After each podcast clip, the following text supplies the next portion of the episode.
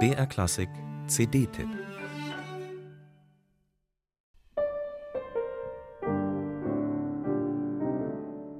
Frédéric Chopins Instrument war eigentlich das Klavier. Ihm widmete er den Großteil seines nur kurzen Schaffens, schrieb vor allem Prälude, Etüden, Walzer oder Impromptu, Stücke fernab von klassischer Satzfolge und Formenstrenge.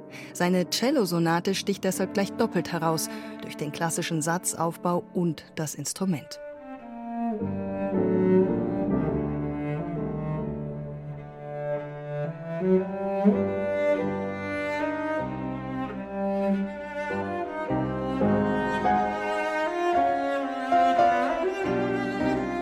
Chopin widmet die Sonate seinem Freund Auguste Franchomme, damals der bedeutendste Violoncello-Interpret seiner Zeit. Zwei Jahre feilt Chopin an dem Stück, immer wieder ändert er ganze Passagen oder streicht sie sogar. In einem Brief an seine Schwester heißt es, ich schreibe wenig und streiche viel.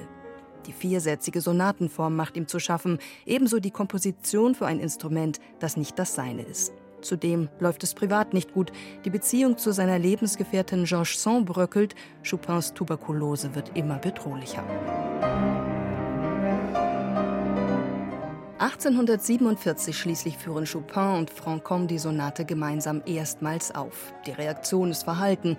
Der Pianist und Komponist Moscheles spricht von einer Waldwildnis, in die nur ab und zu ein Sonnenstrahl fällt.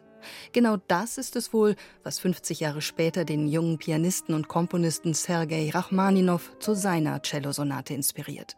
Ebenfalls in schwermütig düsterem G-Moll beginnend, ebenfalls in vier Sätzen, gewidmet ebenfalls einem berühmten Cellisten, seinem Freund Anatoli Brandukow.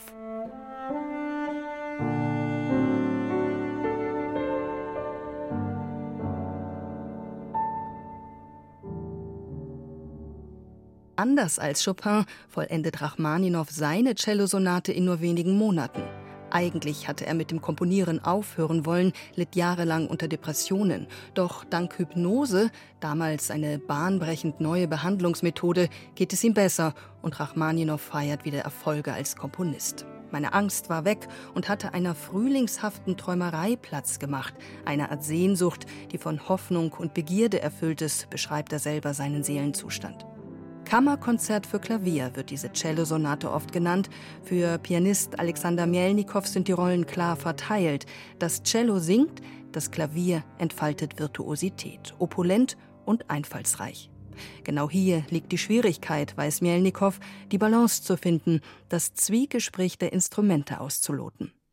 Jean-Guyen Keras und Alexander Mielnikow gelingt das mühelos. Klar und sensibel entwickeln sie in zweimal vier Sätzen komplexe Seelenlandschaften, ohne sich darin zu verlieren. Ein intensives Hörerlebnis, das am Ende in jubelndem Optimismus mündet.